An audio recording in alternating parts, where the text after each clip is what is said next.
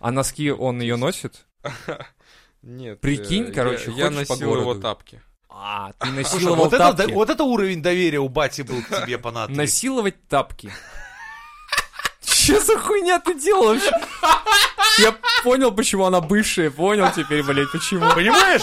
У нас все с тобой неплохо, но ебать тапки моего отца, это как бы перебор. Не, ну бать у тебя вообще знатный мужик, блядь, ты че? Она такая, так, все, я становлюсь твоей бывшей. И Это, это, понимаешь, это как бы имя такое Понимаешь? Ну ты дополнительное. мог бы хотя бы Second name потерпеть, какой-то. бабушка приезжает раз в год, блядь. Бабушка, отвернитесь нахуй, я ему тапки. Бати. Что она делает с тапками моего сына, блядь?